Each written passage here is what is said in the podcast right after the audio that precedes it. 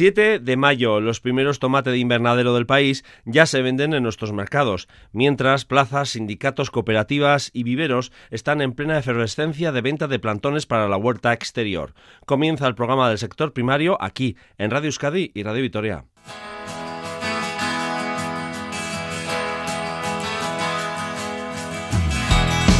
Las ferias proliferan como las setas de primavera este mes de mayo. Mañana Feria del Perrechico y la Vaca Terreña de Cuartango. A partir de este año, además, van a poner el punto de mira en las razas autóctonas en peligro de extinción que crían los ganaderos de este valle alavés.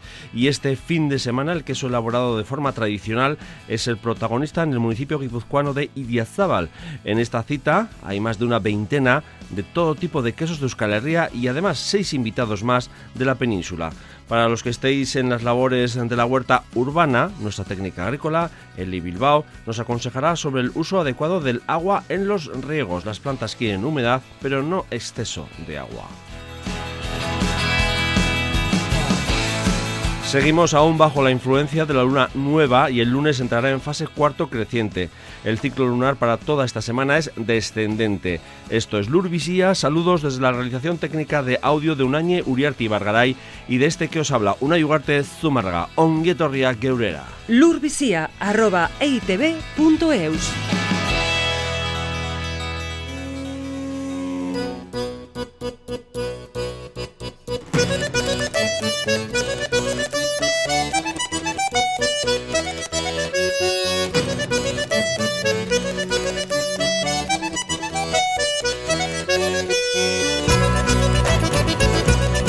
Las citas feriales brotan como las setas por esta época de primavera y hoy ponemos nuestro objetivo en la feria de Perrechico y la vaca terreña del municipio a la vez de Cuartango.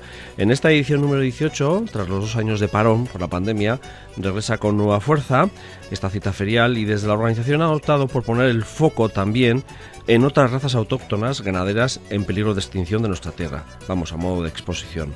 Un evento ganadero popular muy asentado en el calendario ferial que organiza el Ayuntamiento de Cuartango junto con la Asociación Sociocultural Cuartango COAC y la cuadrilla y la ADR de Añana. Está con nosotros Miren Meave, teniente de alcalde de Cuartango y también ganadera. Bueno, Miren. Bueno, porque habéis decidido que en esta vuelta de la feria del perro chico y la vaca terreña también había que incidir en ese tema de las razas autóctonas en peligro de extinción.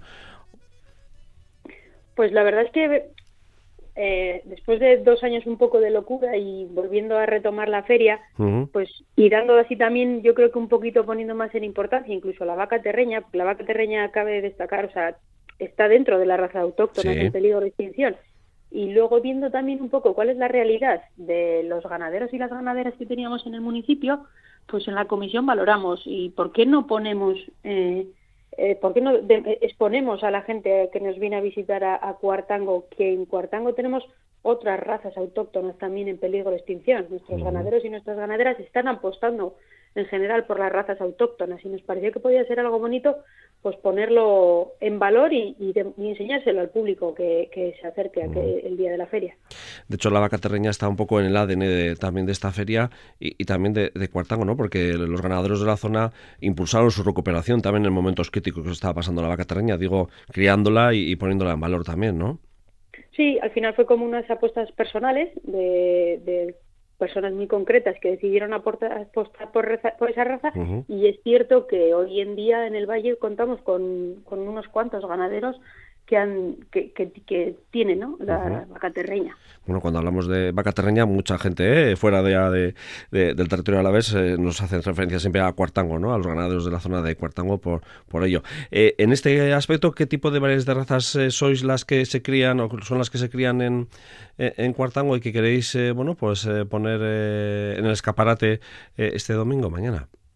Pues la verdad, em, vamos a traer cuatro, cuatro razas. Va a haber la vaca terreña, por supuesto, va a tener su importancia. Y luego vamos a hacer una pequeña exposición también del caballo de monte del País Vasco, de la pochoca y del burro de las encartaciones. Vale. ¿Más o menos cuántas razas aproximadamente? Pues se pondrán dos lotes por, por equino, digamos, por caballo de Montipotoca y un lote por burro de las encartaciones. Eh, para vosotros es una pequeña muestra de lo que se hace en Cuartango, pero no sé si eh, al final Cuartango estáis en, ahí en, eh, una zona de la esquina del territorio de la vez, tenéis mucha relación pues bueno con la zona de Izarra, Murguía también, pero también con la zona de lo que es Arrastaria, Orduña y también con la zona de Burgos, ¿no? que es una zona de paso, y aparte de lo que es la parte interior de Álava, ¿no? no sé si se acerca mucho gente del sector ganadero de, otras partes del entorno. Hombre, yo creo que al final históricamente también las ferias han sido un punto de encuentro en general del sector primario, tanto en la venta de nuestros productos artesanos como en era el momento de encontrar a los vecinos, a los ganaderos de los municipios colindantes y poder pasar la mañana. Era un día de fiesta y yo creo que en ese sentido sí que se sigue manteniendo un poco la tradición esa y el acercarnos al municipio de al lado pues por lo menos pues, para encontrarnos con la gente. Parece que el resto del año estamos a nuestro trabajo y este día suele ser más un día de disfrute y de, encuentro. Miren, en tu caso también me imagino que expondrás el ganado, ¿no? Pues sí, yo ya sabes que a mí me gustan las orejas un poco más largas y yo bajaré los, los burritos de las encartaciones. ¿Ha habido buena respuesta por parte de los ganaderos de la zona? ¿Cuántos ganaderos estáis más o menos en Cuartango? Pues en Cuartango, con razas autóctonas eh, en peligro de extinción, hay unos cuantos, habrá como siete, ocho, y luego tenemos más ganaderos, ¿eh? Hay otros ganaderos que eh, tienen otras razas, con lo cual sí que es cierto que en esta convocatoria que se ha hecho, pues ha incidido más en los ganaderos y en las ganaderas que tenemos razas autóctonas en peligro de extinción. Y el ganadero que apuesta por eh, una res de autóctona, eh, ¿por qué lo hace? Como bueno diversificación de ganado, eh, por apostar por una raza, ¿por qué? Yo creo que detrás de todo esto tiene que haber como una convicción personal. Luego ya nos puede mover la convicción económica, pero yo creo que si no estamos realmente convencidos de que queremos que, lo, nuestro, lo que históricamente ha sido nuestras razas, uh sigan para adelante, no hay interés económico que nos mueva, me explico. Al final yo creo que hay apuestas personales de los ganaderos y las ganaderas de, de aquí del Valle de Cuartango y eso es lo que principalmente les ha movido. Eh, comentabas esas cuatro razas que son las que se van a exponer. Eh, igual es adelantarnos mucho, pero me imagino que la intención es que en las próximas ediciones vaya a más el número de razas ¿no? que se puedan exponer, ¿no? Sí, sí que tenemos. ¿eh? También hay un pequeño lote de cabras aspigorris, pero la situación que está por la cual hoy está pasando esa raza no es buena. Eh, tenemos una ley de montes que complica mucho la vida de los ganaderos y de las ganaderas, pues porque no da, no permite que las los animales puedan estar libres, ¿no? Por los montes, sino exclusivamente bajo vara, con lo cual eso condiciona mucho la, el día a día de los ganaderos y las ganaderas. Y sí, tenemos ahí un pequeño delote de cabras, pero bueno, eh, ya te digo que no sabemos hasta cuándo lo tendremos, porque la realidad es la que es y los ganaderos eh, pues lo están pasando mal, lo están pasando muy mal. Y sí, luego también tenemos las asiardis, que bueno, oye, Dios sabe si el año que viene seremos en esta marcha, ojalá nos, nos encantaría poder enseñar a toda aquella persona que quiera acercarse todas las razas autóctonas que tengamos en Cuartango del País Vasco. Bueno, eh, esta feria, el origen es un poco el perrechico. Estamos en mayo, es época, ¿no? De esta seta de primavera. No sé si en la zona hay comentarios de qué tal se está dando la temporada o, o a los alrededores. No me tienes que decir el perrechical dónde está, ni marcármelo con el GPS, pero ¿hay movimiento de perrechicos? Sí, ya, ya se ven cestas subir y bajar. Sí, la verdad es que este año, al principio, digamos que creo que fue un poco tardío, porque le costó venir el calor y no acababan de salir, no acababan de arrancar, pero la verdad es que últimamente se están cogiendo, se está cogiendo cantidad de, de perrechicos. La gente diría que está contenta. La temporada está siendo buena. Bien, para aquellos que sean más vagos, la opción es acudir mañana a la feria de Cuartango, ¿no? Efectivamente, nosotros siempre tenemos distintas alternativas. Están los que son más activos y los que son más pasivos, les damos la posibilidad de que vengan a la feria de Cuartango y puedan adquirir aquí perrechicos que seguro que, tenemos y muy buenos. Eh, miren, en esta feria se implica mucho, no solo está organizado el ayuntamiento, pero también está la Asociación Cultural Cuartango Coac, la cuadrilla dañana, que es la comarca eh, del territorio a la que pertenecéis y la Asociación de Desarrollo Rural Tamentañana, es una feria en la que se implica muchas patas eh, y sobre todo se implica también el pueblo de Cuartango, ¿no? Sí, la verdad es que históricamente también así empezó y así sigue y es de agradecer que haya colaboración de, de la asociación que está formada por vecinos y por vecinas de aquí del Valle, que siempre están dispuestas a poner su granito de arena, incluso el ADR, que al final es un punto de comunicación y de información con artesanos de la cuadrilla de Añana y bueno, pues siempre cuando las cosas quieres hacerlas bien y estás rodeada de buena gente, pues normalmente siempre suelen salir mejor. Así que esperemos estar durante muchos años bien rodeados. Bien, pues dice que hay, la, además de la parte expositiva de animales de ganaderos de la zona, está luego la parte de puntos de venta de, productores del entorno, ¿no? De la comarca, de, esta comarca vuestra, esa, ¿no? Sí, sí, tendremos una zona de venta de producto en la cual pues hemos intentado y hemos primado que fuesen productores locales y de la cuadrilla de Añana. También contaremos con otro tipo de productores porque también la variedad, queremos que la gente que pueda venir pueda llevar variedad para casa y, bueno, en ello trabajamos. Pero sí, procuramos que el, el, producto de kilómetro cero sea también uno de los protagonistas en, en lo que es la venta de, de artesanía. Y luego, bueno, pues también tendremos nuestro choquito especial con nuestro Cuartango Lab. Eso te iba a preguntar, ¿no? Que Cuartango Lab eh, es su... Vosotros sois un municipio rural, eh, pero que estáis eh, con, con, ese polo, ¿no? Cuartango Lab, que es, bueno, una conexión... trabajar desde ahí con una conexión de banda ancha, ¿no? De alguna manera, y también con un concepto distinto de, de innovación y de emprendizaje dentro de, de Cuartango, ¿no? Sí, aquí teníamos, bueno, para aquellas personas que nos conozcan, teníamos el edificio del balneario. El antiguo balneario, sí. Del antiguo balneario. Y bueno, pues dijimos a ver si conseguíamos que viniesen alguna empresa aquí a, instalarse con nosotros. En su día ya hace unos años vino la sidrería y luego también teníamos a tenemos a los de Cota Rico que están ahí al pie del cañón todos los días. Y bueno, pues empezó a animarse más gente y habilitamos una zona de semillero de empresas y pues la verdad es que estamos súper contentos porque ha habido mucha gente que se ha informado y se ha preocupado por ello y hay otros muchos que se han instalado ya y están trabajando a día de hoy desde, desde el propio balneario. Con lo cual, pues a esa gente también, a esas empresas que están ahí, y han decidido apostar por el medio rural, pues les queremos poner un choquito especial, ¿no? Para, para darles también el valor y, una forma también la gratitud, de forma indirecta, pues de, haber decidido apostar por nosotros y haber, haberse venido para aquí, para Cuartango. Bueno, el producto mm, rural más reciente y estrella que tenéis en Cuartango Lab, que ha sido premiado también en Europa, ¿no?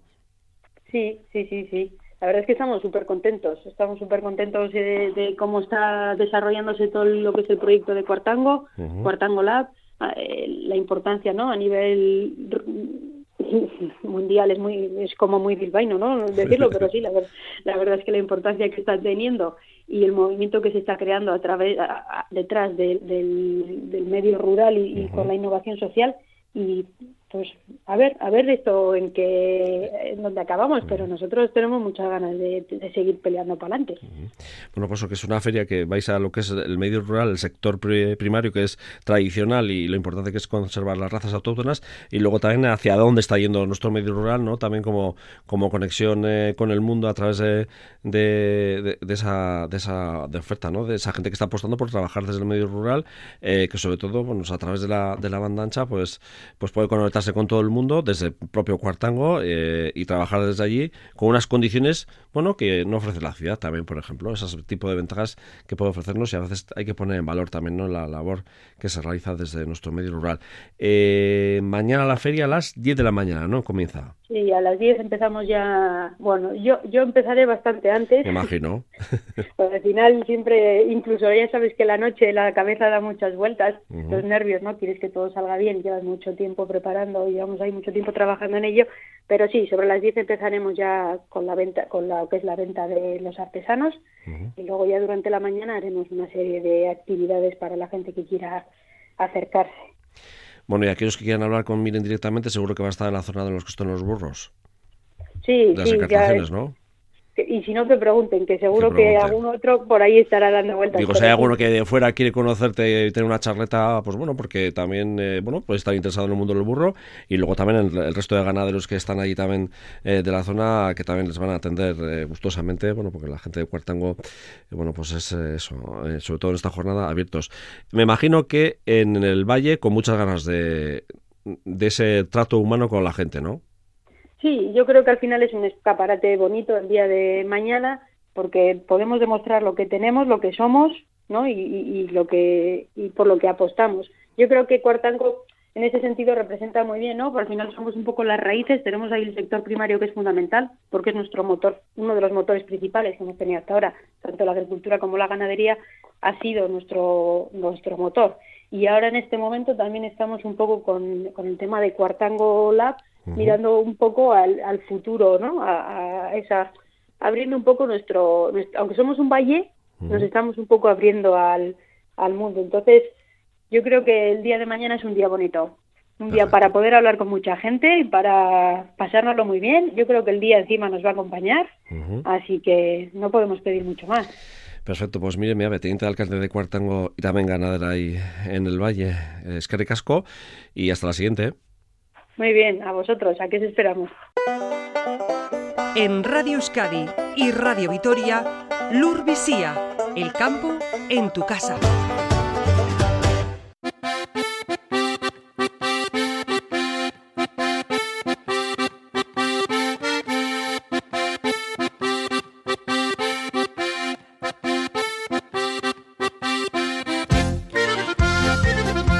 Y este fin de semana, en nuestra tierra, la capital del queso, es la localidad guipuzcoana de Idiazábal, cuarta edición de su Euskal Gaztaren Azoka, que regresa tras los dos años de parón, bueno, pues debido a las restricciones sanitarias. Una cita ferial que pone en valor la labor de nuestros productores artesanos de queso autóctono de nuestra tierra.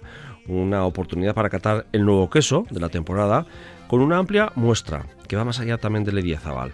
Esto cara al público, pero además es un punto de encuentro de pastores de varios rincones de Euskal Herria. Aparte, es la oportunidad también de conocer la labor de productores artesanos de seis representantes de otros rincones de Euskal Herria. Pero bueno, de este fin de semana especial en, eh, este rincón del Goyerri, la comarca del Goyerri, está su alcalde de Idiazabal, Iñaki Alberdi. Bueno, Iñaki. Bueno, Iñaki, eh, Idiazábal siempre lo relacionamos con la denominación de origen, pero vuestra feria es Idiazábal más abierto a todos los quesos artesanos de Euskal Herria, ¿no?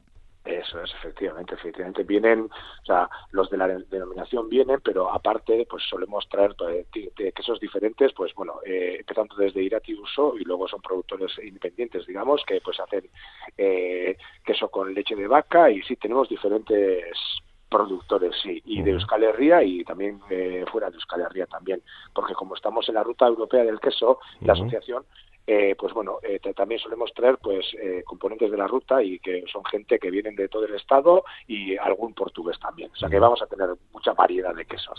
Creo que de fuera son seis representantes, ¿no? Eso es. Entonces nos vienen, pues nos vienen de Extremadura, de, de Cádiz, de Mao, Menorca, nos vienen de Ripoll de Cataluña y luego eh, eh, Serrada, que en Valladolid, y también eh, Fundado, que está en Portugal. O sea que una oportunidad también de conocer quesos de otras zonas artesanos, ¿no? Lo importante es que son queso artesano, ¿no? Efectivamente. Elaborado de forma tradicional. Indispensable, y sí, y además, es, ya te digo, son quesos de, de muchos tipos, de, de, oveja, de cabra, y bueno, pues habrá variedad, habrá variedad.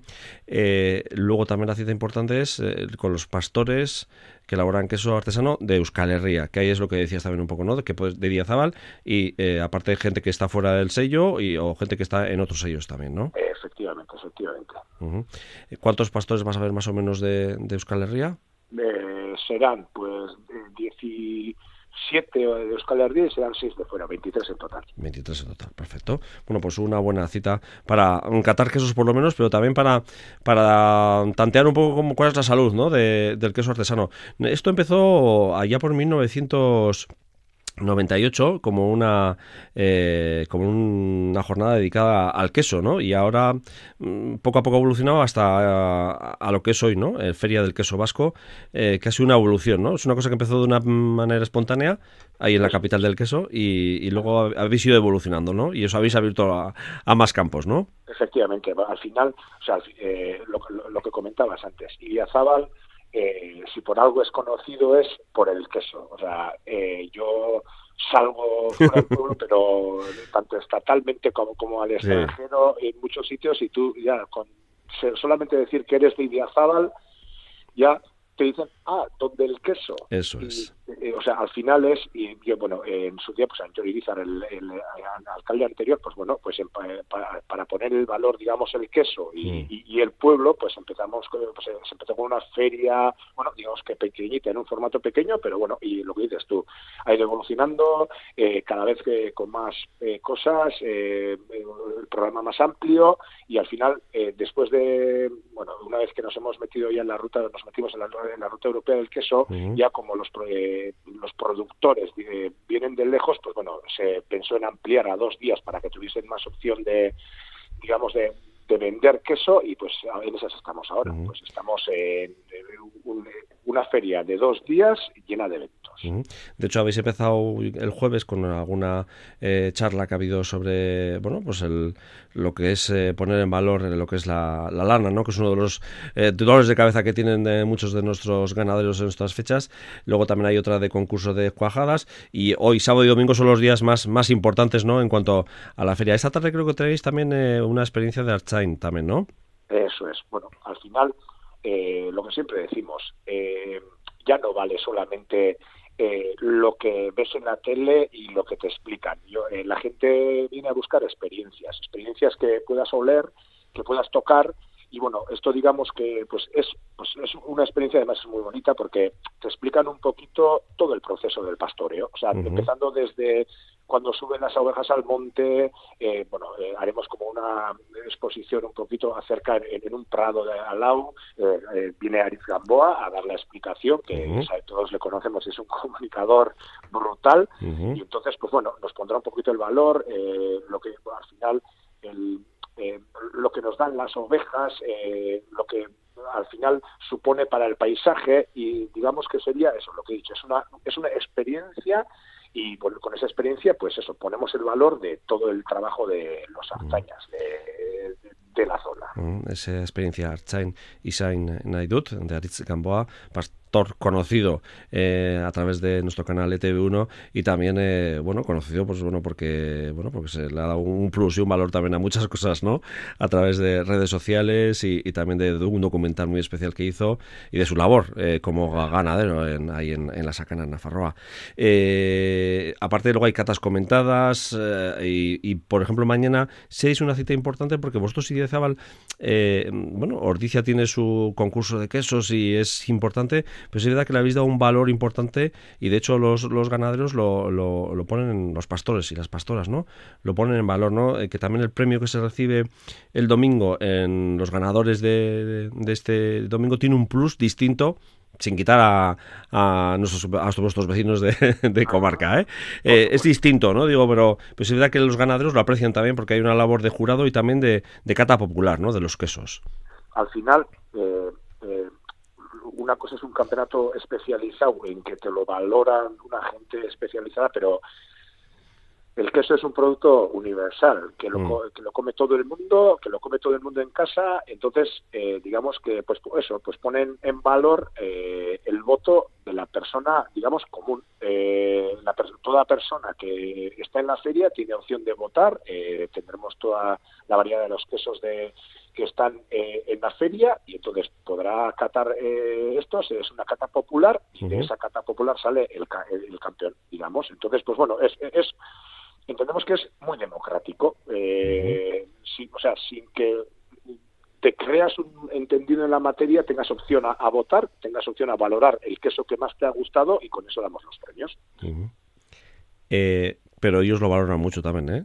Efectivamente. El ganadero, ¿eh? el, pastor, la pastora, Digo, de alguna vez que hemos entrevistado a alguno de ellos que ha recibido el premio, me acuerdo, por ejemplo, de Eli, la de la Arece, de, de, Araba, y decir, bueno, pues que bueno pues que está bien lo de lo que tú comentabas, ¿no? El, jurado en una cata eh, más o menos homologada, ¿no? Y, registrada a, que, bueno, que sea el público el que decida que entre todos es el, queso que está bueno, ¿no? Eso es, el consumidor final. Que sea el que te dé el voto, el consumidor final, el que al final te va a comprar el queso.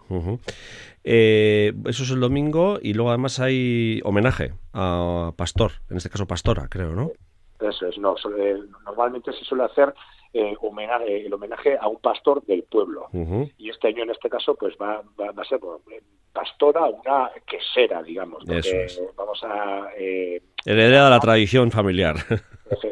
Sí, bueno, eso es, efectivamente. Eh, vamos a homenajear a Juanita Irastorza, que es una mujer que se ha dedicado pues los últimos montón de años a hacer eh, queso y siempre ha estado a la sombra de su marido, que era el pastor, Domingo Goiburu, que bueno, que murió hace unos cuantos años, pero bueno, ella ha seguido y bueno, ahora está Abel Goiburu, su hijo, que está haciendo quesos, pero queremos poner el valor eh, a Juanita porque es la que siempre ha estado por detrás y siempre es, es eh, bueno, eh, su marido le enseñó en su día a hacer queso y luego ya es la que ha mantenido, digamos, un poco la tradición familiar y pues la que ha posibilitado que ahora pues su, su, hijo pueda vivir de ello y, siempre echando una mano y siempre en la sombra y pues, más que nada ha sido pues queremos poner el valor eso esa labor en la sombra de muchas mujeres y en el caso de, de Juanita que, que, bueno que en su momento acudió a se casó, ¿no? En, en con, con Domingo y aprendió esa tradición del caserío, ¿no? De, de ellos de, che, de Echeverry Goicoa y, luego lo ha transmitido a su hijo, ¿no? De alguna manera y ahí sigue también esa cadena que es importante, ¿eh? Y, mujer, eh, que eso también... alguna, lo que decimos siempre, porque ahí tiene que haber una transmisión y mira, pues en este caso sí que se ha dado bien eh, la transmisión y pues y esa transmisión pues ha sido pues un poquito pues la labor de su madre y, y bueno, pues pues eso y, y sabemos que en el mundo del pastoreo, pues la transmisión es importantísima y para que luego sea, los de ahora pues tienen que hacer un trabajo y, y, nosotros todos eh, tenemos que hacerlo pues que la gente pues, atractivo. O sea tiene que ser atractivo para que pues luego también haya pastores y tengamos pues, opciones de comprar el queso el producto tan maravilloso que es el queso. Eso es. Eh, mañana sí es verdad que tenéis una serie de actividades que están más pensadas también ¿eh? eh para la gente que urbanita podemos decir así o ajena al mundo eh, ganadero. Desde las 10 de la mañana está la apertura esa de la feria juegos de pastoreo con niños y niñas está el concurso popular que hemos dicho la exhibición de elaboración de quesos de manera tradicional y moderna el rebaño que pasa por el pueblo, pasa calles, taller de lana y luego ya está el homenaje y esa entrega de premios. Eh, que está pensada esta feria para la eh, gente ajena al mundo urbano, pero que es consumidora, que de alguna manera es... Eh, que hay que, hay, que convencerla, ¿no? Dijo, para que los ganaderos tiren para adelante también, ¿no? Al final, porque al final eh, la, la, gente que está en el mundo del pastoreo, pues bueno, eh, ya va, a venir y, eh, no le vamos a contar nada nuevo. O sea, el que tiene, o sea, el que tiene que verlo y el que tiene que valorarlo, digamos, es la gente que no vive de ello, y la gente que es un poquito que, se le, que le es ajeno. Entonces, bueno, está, pues, sí, sí, que, eh, en verdad, claro, porque todas las exhibiciones, lo que te decía antes, o sea, eh, ya todo tiene que ser eh, experiencia. Y ver cómo pasa el rebaño por el pueblo, pues, o sea, a la gente le gusta. Y luego ver cómo esquilan a las ovejas también, ojo, para la gente suele ser algo impactante. Y ver cómo se está haciendo el queso en la plaza al momento también todos vemos el queso es, es el queso envasado eh, parece que es el producto final todos lo vemos pero lo que no lo, que no hemos visto lo que no vemos es el proceso. Entonces bueno pues es digamos que es un poco eh, esta feria va eh, dedicada al proceso y que se vea pues desde el principio hasta el, hasta el producto final pues toda la trayectoria que hay entre medias y lo que cuesta digamos y eso, ponerlo en valor y luego un plus más que tiene, que ese punto de encuentro, aparte de esas actividades que habéis organizado, en esos 23 eh, eh, diferentes tipos de mm, producciones artesanas que van a acudir, de pastores que van a estar allí, hay ese trato cercano con el pastor o la familia del pastor y las explicaciones que nos pueden dar de eh, cómo se puede comer, cuándo hay que comerlo, mm, nos gusta este tipo, el, el otro tipo, ese, esa relación con el pastor, ese trato que que es más cercana, digo, a la hora de como consumidor, ¿eh? que tiene un plus, ¿no? sin duda alguna, al final es trato directo. O sea, tú cuando vas a, vas a una caseta, eh, estás en contacto directo con el pastor, el pastor te explicará eh, las bondades del queso, eh, te explicará y no, o sea, no hay ningún tipo de intermediario que vas a comprar un queso a no sé dónde, te lo vende y te vas. Pues bueno, o sea, te, cuenta cómo ha sido producido el queso, eh, te cuenta su historia y, y entonces siempre ese queso suele saber mejor que el que has comprado en algún otro sitio. A eso iba también, en parte. Y, bueno, o, descubrimiento de un gran queso, eh, que también puede ser una buena oportunidad para ese tipo de cosas. Efectivamente. Y eso, y aparte, bueno, eh, y todo el tiempo, pues, eh, o sea, eh, pondrán pinchos, cada uno además pone pinchos, eh, por el precio de 3 euros, pues tienes opción de catar seis quesos diferentes. Entonces yo creo que también está muy bien y eso te da opción de por lo menos eso, pues antes de comprarlo lo pruebas y haces, o sea, es una ronda muy bonita. tenemos puestos de bebida entre medias, luego quesos de diferentes, entonces eh, como experiencia está muy bien y vas de puesto en puesto probando esto y luego las que te gusta compras, eh, te explican el proceso, eh, es, es, muy directo y yo, creo que está muy bien. Bueno, pues Iñaki Alberti, alcalde de Idiazabal, es que caso por acercarnos un poco a esta feria del queso vasco, Euskal Gastar en Azoka, eh, que aquellos que quieran saber un poquito más y están a tiempo todavía de acercarse a este Idiazabal hoy a la tarde o mañana, Euskal Gastar en Azoka, todo seguido, punto eus, y ahí se pueden enterar un poco del programa, de actividades y también, eh, bueno, en directo, desde luego. Hay muchas cosas que eh, cuelga de forma directa para, para informaros de, de, lo que hay en esta feria, en la que, bueno, un punto de referencia del queso artesano de Euskal Herria y además conocer quesos de otras partes de, la península. Es que ricasco, Iñaki. Soy de eso, pues invitar a la gente que venga, que los eh, cogeremos con los brazos abiertos y que eso, pues que bueno, estaremos la. Agur, bye. Venga, agur. Del huerto a tu casa, en Radio Euskadi y Radio Vitoria, Lur Visía. A continuación, otras informaciones de nuestro sector primario que ha recogido nuestra compañera Alejandra Eguiluz. Mañana tendrá lugar la decimoséptima subasta multirracial de ganado en el centro de testaje de Haya. En esta cita se presentarán tres razas de reproductores de aptitud cárnica, limusín, pirenaica y charolesa. Entre los reproductores RJ y RP estarán las razas limusín y blonda de Aquitania. La jornada comenzará a las 12 menos 10 con la presentación y a las 12 será la subasta. El 12 de mayo finaliza el plazo de solicitud de ayudas para la adquisición de reproductores electos de ganado equino para 2022 en Álava. Los beneficiarios de la ayuda pueden ser los inscritos en el registro de explotaciones agrarias de la provincia, entidades locales, parzonerías o comunidades de sierras. La cuantía de las ayudas oscila entre el 25% y el 50% del importe de compra en función del tipo de solicitante. El irundarra Pedro Iglesias pesca el primer salmón de la temporada en el río Vidasoa. El endavisico ha sido una hembra salvaje de casi 4 kilos y medio que ha sido capturada en el tramo de Villanueva en Endarlacha. Pedro Iglesias. Salido del coche a las 7 y he bajado aquí a la peña. Y nada, en cuestión de 10 minutos, poco más, para las 7 y 25 estaba Salmón fuera. He peleado un poco con él, me ha costado unos 5 o 10 minutos. ¿eh? Y un compañero me ha ayudado, menos mal, porque tiraba, ¿eh? estaba peleón. El Gobierno vasco destinará 80.000 euros a financiar la mejora y la creación de alojamientos para personal temporero. El plazo de ejecución de las inversiones y gastos será hasta el próximo 31 de diciembre. En la actualidad hay 136 inmuebles en Euskadi destinados a alojamientos para personal temporero. Los pescadores de cerco de anchoa han agotado la mitad de la cuota disponible para este año. En total han capturado desde el pasado mes de marzo casi 14.000 toneladas, que es el 54% de la cuota disponible. El total admisible de capturas para 2022 es de 33.000 toneladas. 200 barcos y 1.500 pescadores del Estado faenan durante esta costera en las aguas entre el Cabo de Iger y Estaca de Bares. La flota de Pasay dispondrá de una cuota de captura de bacalao ártico de casi 9.700 toneladas este año por el acuerdo logrado con Bruselas y Noruega. La cuota asignada para España supone el 49% de las 19.600 toneladas que corresponden a la Unión. La colza bate récord con 7.400 hectáreas cultivadas en Navarra, casi 1.300 más que el año pasado.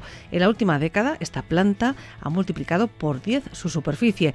En 2010 ocupaba tan solo 750 hectáreas y Álava ha duplicado la producción de este cultivo en los últimos dos años. Este año se han sembrado casi 1.500 hectáreas. Hacia finales del mes de julio se recogerá la cosecha y la mayoría se exportará a Francia para la transformación en biodiesel. La denominación de origen Roncal elaboró en 2021 380.000 kilos de queso con 2.350.000 litros de leche de oveja lacha. A esta pequeña denominación están adscritos 125 ganaderos de la montaña navarra y son cinco las queserías que elaboran bajo este sello. Euskadi registró 12.919 propiedades ganaderas en 2020, un 21,8% por debajo de las que existían hace 11 años, según el Eustat, el Instituto Vasco de Estadística. Disminuyen el número de explotaciones, pero las que hay son más grandes que hace una década. Las granjas dedicadas a la cría o engorde de ganado caprino son las únicas que aumentan un 16%, llegando a las 1.800. El Gobierno de Navarra encomienda a la sociedad pública intia la gestión de medidas de asesoramiento a explotaciones agrarias, una labor que realiza esta sociedad pública desde el año 2014. El presupuesto asciende a 1,9 millones, de los que el 31% aporta el Fondo Europeo FEADER.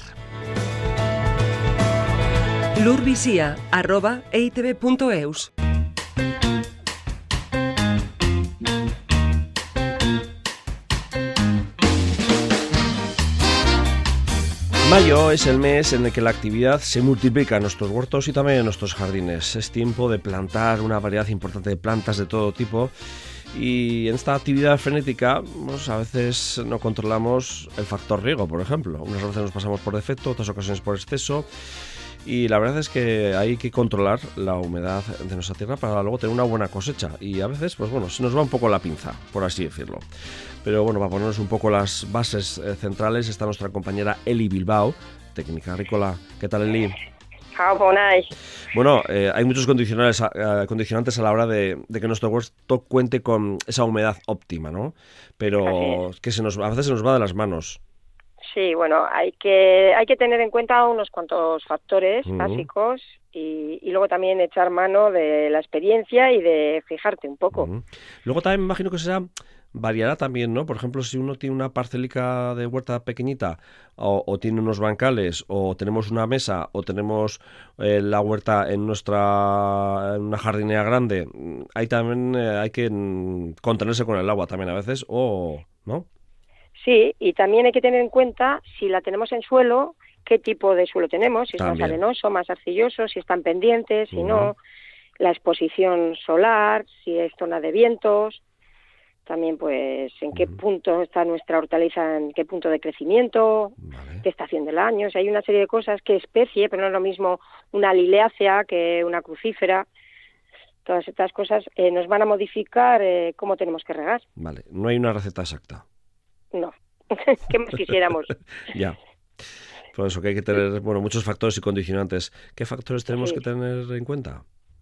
Pues bueno, eh, lo que hablábamos un poquito antes, mm. saber de qué especie estábamos, qué familia eh, botánica estamos cultivando, en qué etapa del crecimiento tenemos esta hortaliza. Lo que decíamos, no es lo mismo que esté recién plantada o que esté, por ejemplo, engordando un bulbo o ya eh, con el fruto a tope.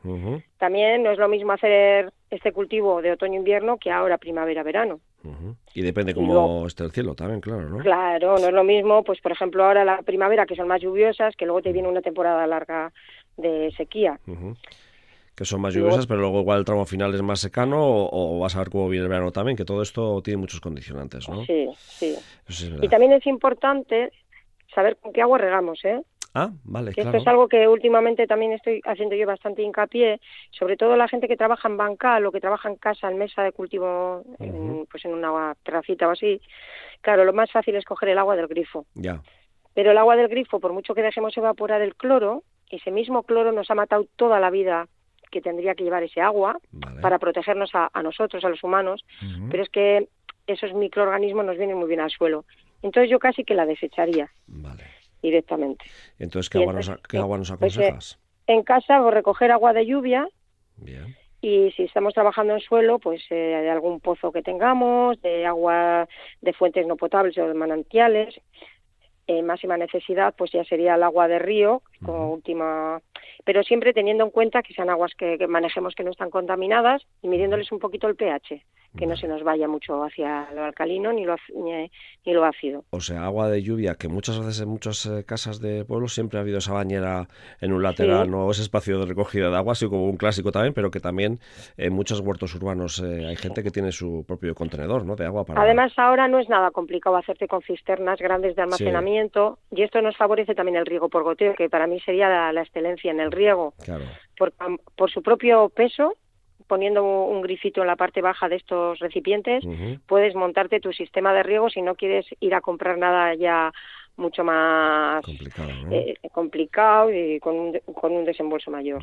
Claro, el agua de pozo es un poco más complicado eh, y el de río, si nos coincide que tenemos un río que está más o menos em, bien, eh, también pues puede ser un plan. Hay que controlar mucho mejor los vertidos y no siempre podemos. No, nunca podemos, es verdad. claro, los que viven en zona rural, rural, pues evidentemente pues es mucho más fácil, ¿no? Y agua de fuente no potable, pues sí es verdad que, bueno, esto también... Pues, sí, pero bueno yo teniendo el agua de lluvia y más en la zona donde nosotros estamos, que no nos falta, pues, mm, pues con unos buenos recipientes hay cubetas de almacenamiento que quizás tienes que hacer una primera inversión, pero que duran muchísimo y bueno, pues tenemos ahí un recurso para aprovechar. Vamos, lo decimos para los de la vertiente cantábrica y para los de la vertiente más mediterránea, podemos decirles que bueno, que aprovechen los eh, ríos, eh, los pozos y... Bueno, ahora con la que les está cayendo... sí, sí, bien, bien. Pero bueno, pensando ya más hacia el verano, que luego la cosa se empieza a menguar y, el agua de lluvia, igual que hemos almacenado, no nos da para tiempo, no nos da para todo. Pero bueno, está bien. Eh, importante ese apunte del agua que, que merece la pena. Sobre todo, siempre en tu sección nos hacemos más referencia a, mundo huerta urbanita, ¿no? Pero bueno, que, luego estas cosas también se puede aplicar al que tenga un jardín un majo y con una huerta bastante maja, aunque esté en una zona rural, vamos, que esto lo podemos aplicar cada uno. Sí. Bueno, ¿qué consejos mm, puedes darnos eh, así, pautas tic ta Bueno, pues eh, por empezar, mm. em, a las hortalizas en general no les gusta el exceso de humedad, eh, contrariamente a lo que se cree. Y es más, una planta que ha sufrido un estrés por falta de agua es más fácil de recuperar que una que ha sido por lo contrario, por demasiado riego, porque se van reblandeciendo los, los tejidos de la propia planta e incluso podemos, aparte que se puede llegar a morir, podemos tener un problema de hongos. Por porque ahora tenemos la, temperatura que sube, más ese exceso de agua, pues ya caldo de cultivo. Eh, ahora que estamos en una época en la que la gente ya empieza a poner plantones en la huerta poco a poco, ¿no? En función de las zonas de nuestra geografía, ¿eh? eh es verdad que si nos pasamos de agua, pues... Eh, a tomar por con la planta, con perdón. Eso es. Por ejemplo, ahora cuando llevamos nuestras plantas a la huerta, mm. sí es cierto que hay que regar más a menudo, pero no quiere decir que tengamos que regar en grandes cantidades. Eso es. Ahora lo que hay que hacer son los riegos eh, más seguidos, vamos a decir, podemos hacer uno a la mañana y uno a la noche, pero son riegos más cortos. Tenemos que tener en cuenta que la raíz es muy pequeña, que la planta en sí misma todavía es muy pequeña y lo que necesita es tener la tierra un poco en tempero, fresquita para que no le falte el agua, pero nunca encharcada. Eh, para aquellos que tengan, por ejemplo, eh, ese pimiento en maceta, con un flis flis un poquito y ya suficiente también. Si están ahora, si estás en semillero, lo ideal es hasta que sale la planta. Mm. Mientras tiene semilla simplemente en el sustrato, siempre con un casi como una nube para no enterrar tanto la semilla que se pierda luego la producción. Que haya humedad en la tierra, pero sin más. Eso es. Y cuando sale la planta, yo por poniéndola sobre algún sitio con agua y que absorba el, el, propio sustrato el agua que necesita. Vale. Eh, luego también otra cosa importante es que depende si tenemos cerca un río o no tenemos cerca un río, porque muchas veces también se suele notar, ¿no? Aguas, tierras que están más cercanas a, humedad o no humedad, ahí también la planta pues necesita más o, menos agua. Y luego si está cerca de un punto de humedad, ella misma, la tierra está más húmeda. Por eso está más húmeda. Que eso muchas veces también se suele saber, ¿no? Eh, digo, sabes que esta zona, esta parcela es más húmeda que la otra que está al otro lado, que está más alejada del río o, del arroyo o lo que sea. Bueno, lo que eh, decíamos antes, si tu tierra es arcillosa va a retener mucho más la humedad. Claro. Si, si es una arenosa. Y siempre tenemos que regar, perdona, eh, a, primera hora de la mañana o a última de la tarde. Vale. Sobre todo a partir de ahora que empieza ya a cascar, con perdón el sol, ¿no? Poco a poco, esperemos. porque además es que si no se va a generar ahí una pérdida de agua, que es lo que no queremos. Si tú riegas a última hora de la noche, si la planta igual está, o sea, de la tarde-noche, la planta sí está sedienta, pero una vez de que ya ha bebido, todo ese exceso se queda en la zona de la raíz, no se evapora. Sin embargo, a primera hora le das plazo a que beba y a que el excedente, vamos a decir, se evapore, con lo cual tiene una buena transpiración la planta y no se estresa. Vale. Eh, las horas centrales, malísimas. Nada, nada, Le provocamos, es como estar tú, para que te hagas una idea, sudando, porque tienes mucho calor y venga a beber, venga a beber. Todavía sudas más y al final generas mucho estrés a la planta y además es que parte del agua se pierde en la evaporación por el calor. Esto lo podemos aplicar también para las flores de casa. Sí, para todas las plantas, árboles y todo, en general. Eh, suelos, ¿no? Que antes sí. comentaron los arcillosos son los que más... lo, lo, que hablábamos, si son arenosos, que aquí es raro, se filtra el agua enseguida, se pierde, entonces tienes que estar con más cuidado, hacer riegos más cortos pero más seguidos. Y por aquí normalmente tienen más una tendencia hacia lo arcilloso, aunque no sean puros arcillosos, con lo cual retienen mejor la humedad. Y si a todo esto las huertas están acolchadas, pues los riegos también se espacian porque el acolchado evita que se evapore el agua. Entonces, todo esto tú tienes que ir conociendo tú tu suelo y cómo lo manejas. Luego cuando asociamos hortalizas, no sé si esto es bueno o malo, o, o algunas que necesitan más, otras necesitan menos, no sé. A ver, asociar plantas, para mí llenar todos los espacios es ideal. A través de las raíces existe la lelopatía, que se ayudan entre ellas. Lo que sí tienes que, tiene que tener cuidado es eh, qué asocias al cultivo principal, porque, por ejemplo, si asocias ajos o, o cebollas, sabemos que en, en, un momento de su cultivo necesitan menos agua. Y si lo asocias, por ejemplo, con una planta como, como el tomate, que va a necesitar más agua, coincidiendo en los tiempos, pues ahí hay que manejar con mucha más precisión el riego. Vale. Eh, hay que tener en cuenta también eh, la, el momento de, empezar a recolectar, eso también incide en regar más o menos principalmente en los frutos, cuando vamos a recolectar frutos, por ejemplo como el tomate, que conservan en su interior mucho agua. Entonces es casi espaciar mucho más los riegos eh, de cara a que enseguida vas a hacer una cosecha importante para que el fruto, eh, su carne, la, la, ponga más enjuta, menos acuosa y entonces se concentre mucho más el sabor. Sí, es verdad que el tomate es una planta que no necesita tanta agua como otras eh, hortícolas de, temporada de, ahora, ¿no? Sí, hay un momento en la generación del fruto que sí va a necesitar, pero luego pasa un tiempo en la que lo que hace es coger el sabor, el aroma, el color, el acabar del madurar. Y cuando tú ya dices, uy, yo creo que, que de aquí a 10 días tengo que hacer una pasada para empezar a coger tomates, pues ahí empiezas a espaciar. No necesitan tanto. ¿El viento también incide en esto de, pues el viento sur, en otras ocasiones también lo he comentado, es bastante traicionero, porque aun creyendo que eh, los días de mucha temperatura eh, la, planta pasa a ser, no, pasa calor. Sin embargo, cuando hace viento sur, nos reseca todo el suelo y las plantas necesitan mucha más agua. Entonces hay que tener en cuenta que esos días, que a veces además ya vienen anunciados, pues vamos a dar un, un riego por la mañana y otro como de rescate más corto que el de la mañana a la tarde. Vale. Viento sur, ¿no? Sí, los vientos sur. Vale. Pues nos resecan a, todos. sí, por eso lo que además se nota en general. Se nota muchísimo. Eh, y sobre todo en verano. Por ejemplo, los vientos sur que hemos tenido eh, este pasado final invierno y así, no se notaba también, pero, pero si cultivas, es cierto, si cultivas, en maceta, sí, ¿eh? Claro. Porque el contenido de tierra, vamos a decir, de suelo es muy pequeño y enseguida te lo seca. Vale. Enseguida te lo deja, vamos. Sí, sí. Vale. Eh, ¿Qué hortalizas son las que necesitan un poquito más de agua, que bueno, que pecan de, pues de humedad, que les gusta la humedad? Pues sí, te voy a hacer así como un más mix. A ver, por ejemplo, una planta recién trasplantada, que, es muy jovencita, en las primeras semanas, pues que tiene que arregar y pegar como el gran tirón. Eh, hay que intentar que tenga siempre la tierra fresca y húmeda, que no encharcada. Va a necesitar que no que, o sea, no tiene ella por sí sola todavía los recursos como para aguantar la sed, por decirlo de una manera que nos entendamos. Entonces, vale más ir dándole riegos cortos, pero que tenga la, la, tierra en tempero, fresquita.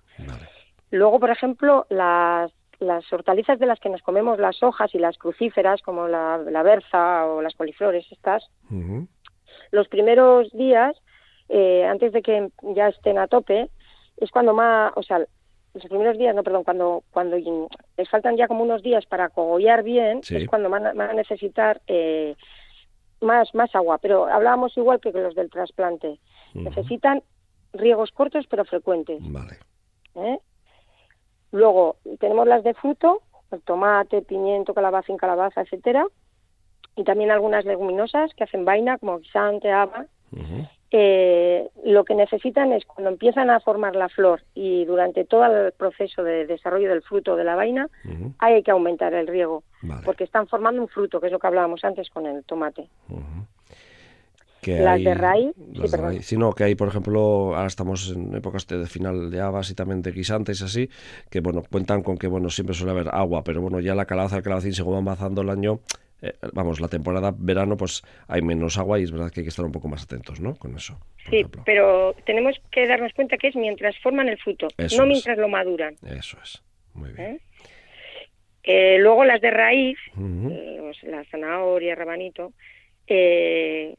no son tan exigentes en, agua, pero cuando empiezan como a, a formar la raíz a engrosarla, a formar lo que nosotros nos vamos a comer, la, la, zanahoria y el rabanito, ahí vuelven a, necesitar un poquito más para formar bien la, fruta. Bueno, que no es fruta, es la raíz. La raíz, sí, es verdad. Y luego tenemos las otras que, liliáceas, que son la cebolla, el ajo, que también decimos que no necesitan mucho agua, son bastante sensibles a la humedad, pero cuando empiezan también a formar lo que es el bulbo, necesitan que les demos eh, unos riegos espaciados, o sea, primero unos riegos menos espaciados, o sea, más juntos, y luego, según se va formando el, el bulbo, vamos espaciando. Son de los que mm, normalmente decimos que beben del, del resto que le queda de los otros cultivos. Vale, curioso. Eh, entonces, así resumiendo, a grandes rasgos, eh, más vale pecar de agua, de exceso de agua, ¿no? Más vale pecar de poco agua que de exceso de agua. y luego tener en cuenta la lógica que cuando tienen que engrosar los frutos o las raíces es en el momento en que van a necesitar un poquito más de agua porque casi todo lo que conforma el fruto o la parte de la raíz o los bulbos es líquido. Entonces en ese momento van a necesitar incrementar los riegos o hacer dos riegos más cortitos pero espaciados para que en la hora central no hace falta que tengan tanta agua si han bebido a primera hora de la mañana y beben otro poquito a la tarde. Perfecto. Bueno, pues eh, hasta aquí esta eh, charleta sobre el uso del agua en nuestros huertos o jardines, cada uno lo puede aplicar como quiera. Eh, para el que quiera saber más de tu vida laboral en el huerto, el huerto de Ahí pueden consultarlo, ¿no? También. Y si no, en tus redes sociales también, ¿no? Sí, en el ICOL el huerto de Eli. Perfecto. Ahí lo miran, se mete en un buscador y apareces. Digo porque hay más cositas que pueden cotillear. Eh, para aquellos que estén interesados en tener huertos en contenedor, huertos urbanos, eh, bueno, en general, porque luego hay muchas cosas que se pueden aplicar, eh, se pueden aplicar también para la huerta. Y cuidemos el agua, ¿eh? Sí, otra cosa importante, Uf, el agua, muy importante. Intentemos generar nuestros propios eh, riegos con goteo, merece la pena, no tengamos miedo, con eso la planta tiene más que de, que de sobra y así no nos arriesgamos a quedarnos sin agua. Sí, importante. Pues Eli Bilbao, técnica agrícola, hasta la siguiente. Muy bien. Un fuerte abrazo. Y esperemos que no nos duchemos con grandes cantidades de agua, que también el ser humano necesita humedad, pero sin pasarse también. Hay que controlarse. Eso, también. Agur. Agur. Rápido recorrido ferial. Mañana en la localidad vizcaína de Areaza, en el Valle de Arratia, Carpoco, Azoka. En Urrechu, Feria de Plantas y Flores en la Plaza Canica Coarbola. Y en el municipio navarro de Di Castillo, Día del Espárrago. El próximo sábado, día 14, en Cabanillas, rinden homenaje a este producto y a la alcachofa. Y en Río Jalavesa, Moreda catará el aceite de oliva virgen extra de 2022. Y hasta aquí, Lurbisía. Ondoxan, agur, eta osasuna. Zehar utxin dituta Musika ozen gizonek txalo Ama etxean sartuta. Kantua laien atzean amaika Imposak eta ezkutatuta. Musika ozen gizonek txalo ama etxean sartuta. Jaia kondena bihurtu liteke kate astu gauei lotuta Kampoan notza dagoeneko eguna itzali da. Ni bitartean ispiluari parez pare begira. Ile askatu gona altxatu talo txazberantzatira Nik zue ikusten zaitut baina arauak ala omen dira. Ile askatu gona altxatu talo txazberantzatira Pekaturik handiena Pekatu entzamar zenbat irauten dudamuaren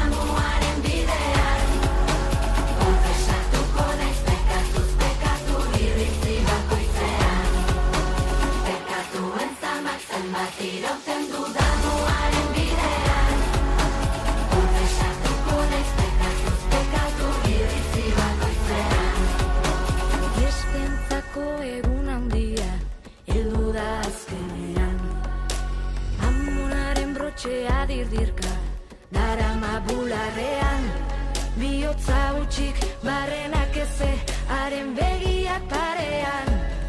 Ez dakinola maitatu behar den Lotura baten izenean. Biotza utxik barrenak eze Haren begiak parean. Bere buruan maitatzen sekula erakutsi ez diotenean.